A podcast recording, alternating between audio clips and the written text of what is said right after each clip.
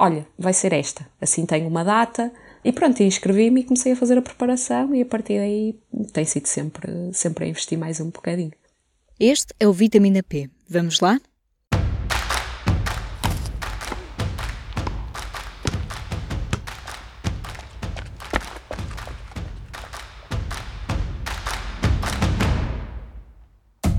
Viva! Este é mais um episódio do Vitamina P, o podcast de nutrição e desporto do público.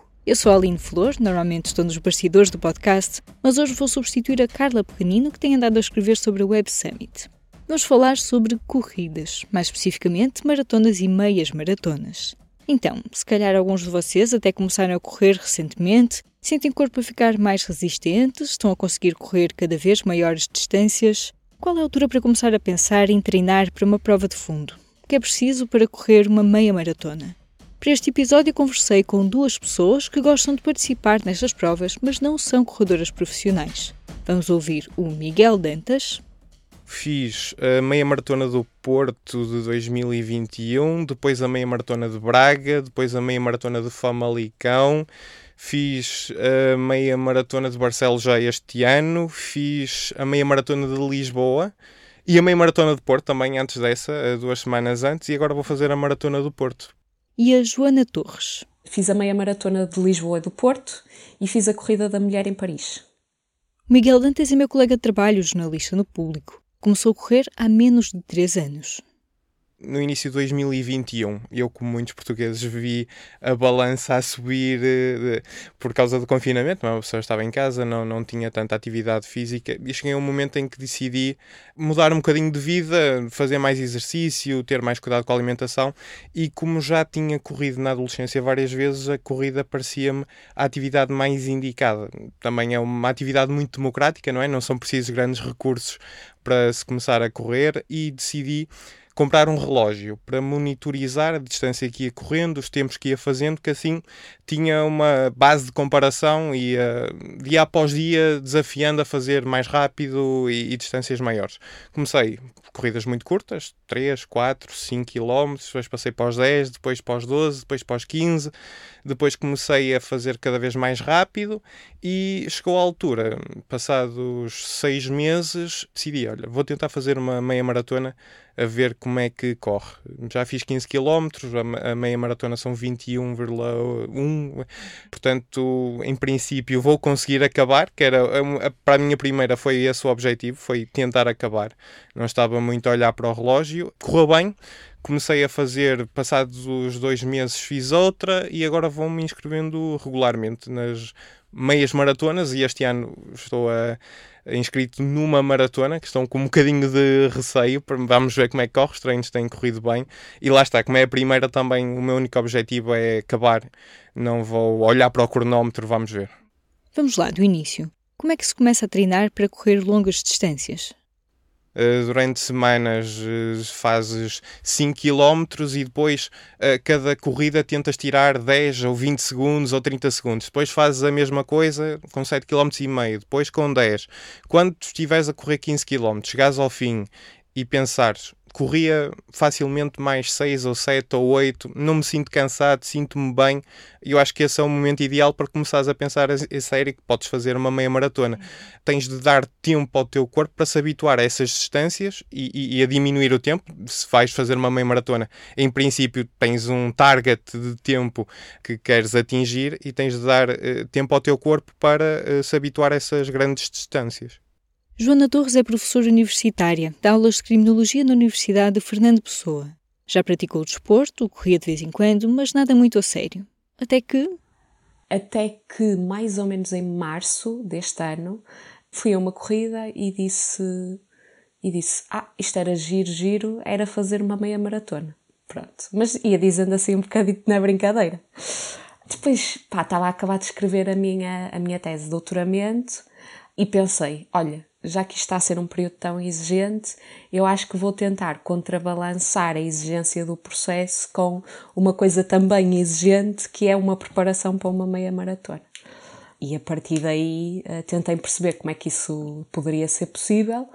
Percebi que havia uma meia maratona, que era a meia maratona de Lisboa, e disse: Olha, vai ser esta. Assim tenho uma data, sei que vou fazer e vou-me preparar certinho porque depois vou ter medo de não corresponder no dia da prova, não é?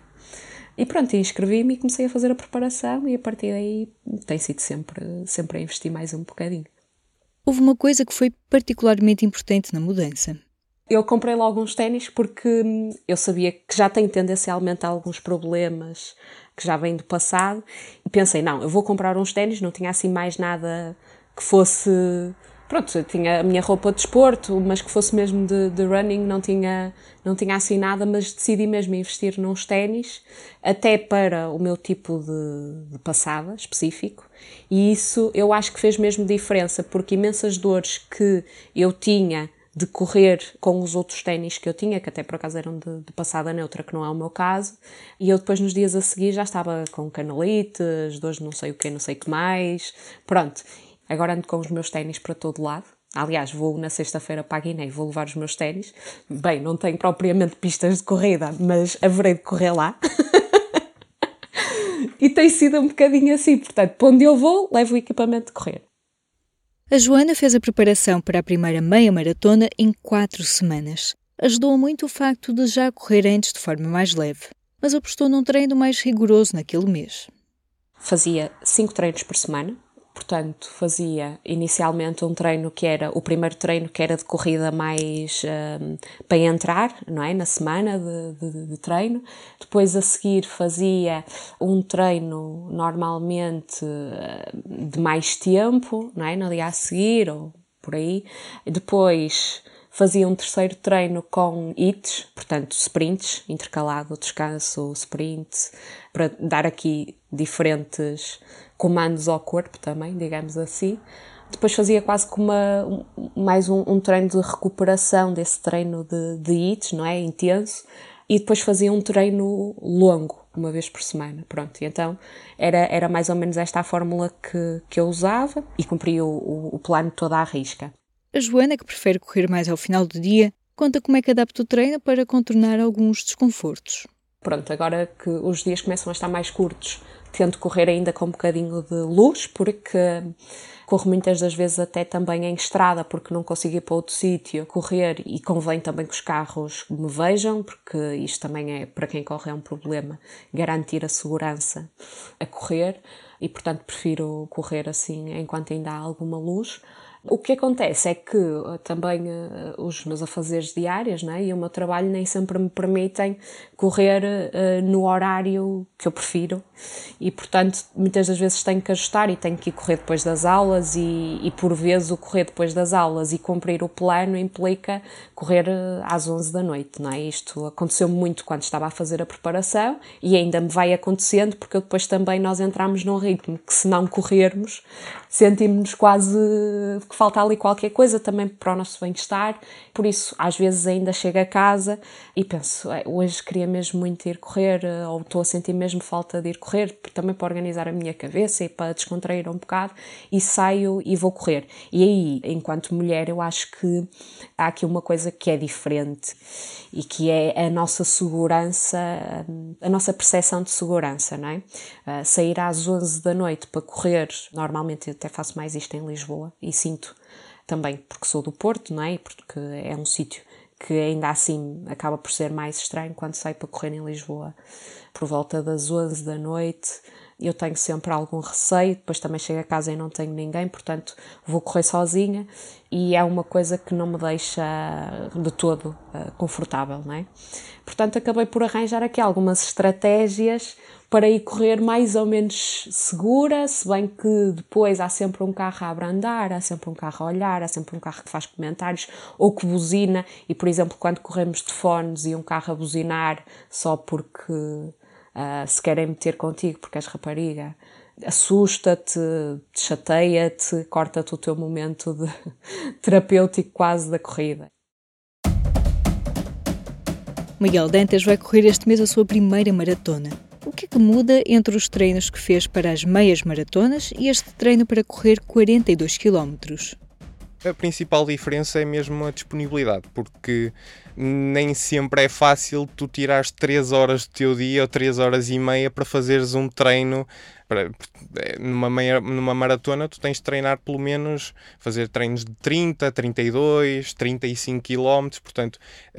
Eh, ocupa-te uma grande fatia do teu tempo, enquanto tu treinas para uma meia maratona, se corres uma hora, em princípio já estás mais ou menos uh, preparado. Se corres a prova uma hora e meia, uma hora e trinta e cinco, uh, a preparação é muito, passa muito por aí, tu teres o tempo para fazeres esses treinos longos que são os que custam mais, não é? Depois os outros são de manutenção e também uma coisa que eu achei curiosa, eu nas meias maratonas vou sempre eh, a correr o máximo, ou seja, o meu objetivo agora é fazer o mínimo de tempo possível em cada prova.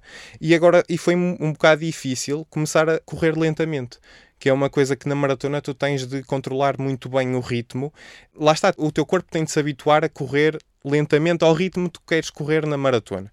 Se não fores profissional, é, é impossível de fazeres uma maratona em duas horas, não é? Eh, ou duas horas e um quarto, duas horas e meia. Portanto, o teu corpo tem de aprender a controlar um bocadinho o esforço, a gerir esse esforço eu diria que o mais difícil mesmo é arranjar tempo para esses treinos longos. Correres das 9 da manhã até ao meio-dia, meio-dia qualquer coisa, é uma grande fatia do teu dia dedicada só a isso. Não é? Depois há pessoas que têm mais responsabilidades e, e têm dificuldades em arranjar esse período de tempo. Pedi à Joana e ao Miguel para me contarem o que muda no treino e na alimentação na semana anterior a uma corrida destas. A semana anterior à prova é quase que já o fechar de um ciclo. Então, tens que descansar, tens que comer mais hidratos de carbono. No dia anterior à prova, tens que ingerir mais, mais hidratos de, de carbono para te dar energia, não é? E no dia da prova, normalmente levanto-me assim umas duas horitas, tomo um pequeno almoço, porque é de manhã, não é? Normalmente as provas são de manhã, tomo um pequeno almoço assim uh, reforçado. Normalmente até costumo comer umas papas de aveia com fruta, tomar meu cafezinho, um, pronto, e, e, é qualquer coisa que, que, pronto, que tenha aqui, que tenha aqui alguma consistência para, para depois arrancar. E depois, antes da prova, um bocadinho, sou capaz, sei lá, de comer uma banana ou qualquer coisa assim o último treino longo não pode ser na última semana, porque o teu corpo tem de estar mais ou menos relaxado. Na última semana fazes uns treinos mais leves, porque a parte mais intensa do teu treino já passou, não é? Já estás mais numa de deixares os teus músculos uh, reativos, não é? Não os deixares adormecer, entre aspas. Fazes treinos muito, muito leves, uh, não fazes muito tempo também para não massacrares o teu corpo. Podes fazer um treininho de 8 km, de 6 km, a um ritmo baixo, só mesmo para ver se está tudo bem com o teu corpo. Se não tens. Uh, há pessoas que vão para provas com lesões e que essa semana é muito importante para perceberem se efetivamente conseguem ou não treinar sem dores, não é? Nunca sabes no dia antes ou dois dias antes podem ressentir-se alguma lesão muscular ou, ou outro tipo de problemas, portanto essa semana tem de ser mesmo levada com cautela, não é? Não vai estar a pôr em risco todo o trabalho de, de meses e uh, relaxada para a prova e descansada, com um bom descanso, um bom pequeno almoço também é fundamental e eu costumo acordar eh, três horas antes da prova, porque, pelo menos para mim, é importante que o meu corpo comece a funcionar bem antes. Ou seja, para eu estar acordado, para também eh, digerir bem a comida, não é? Porque quando estás a correr é horrível quando sentes ali que o teu estômago ainda está a funcionar, ainda está a digerir um bocado a comida. Eu acordo eh, geralmente 3 horas antes, tomo o meu pequeno almoço, um iogurtinho, depois um pão, um café, tento fazer assim um uma boa refeição e depois, antes da prova, se quiseres, podes comer uma banana, uma coisa assim muito leve, bebes uma garrafinha de água para te hidratares, mas uh,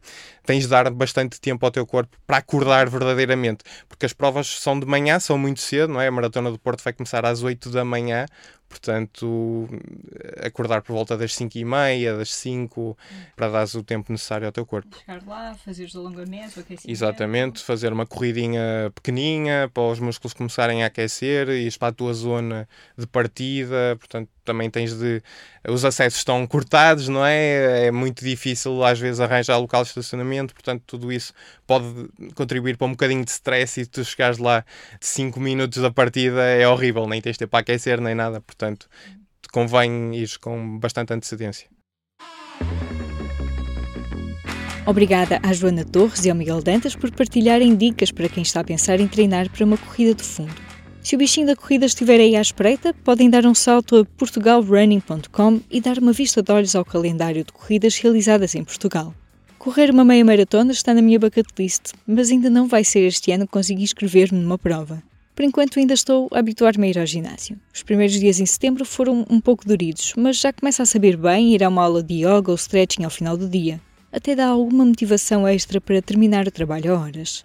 Por hoje é tudo. Se tiverem ideias, sugestões, temas para outros episódios, já sabem, é mandar um e-mail para carla.pequenino.público.pt. A nossa Carla está de volta ao Vitamina P daqui a duas semanas. Até lá, fiquem bem, com muita saúde.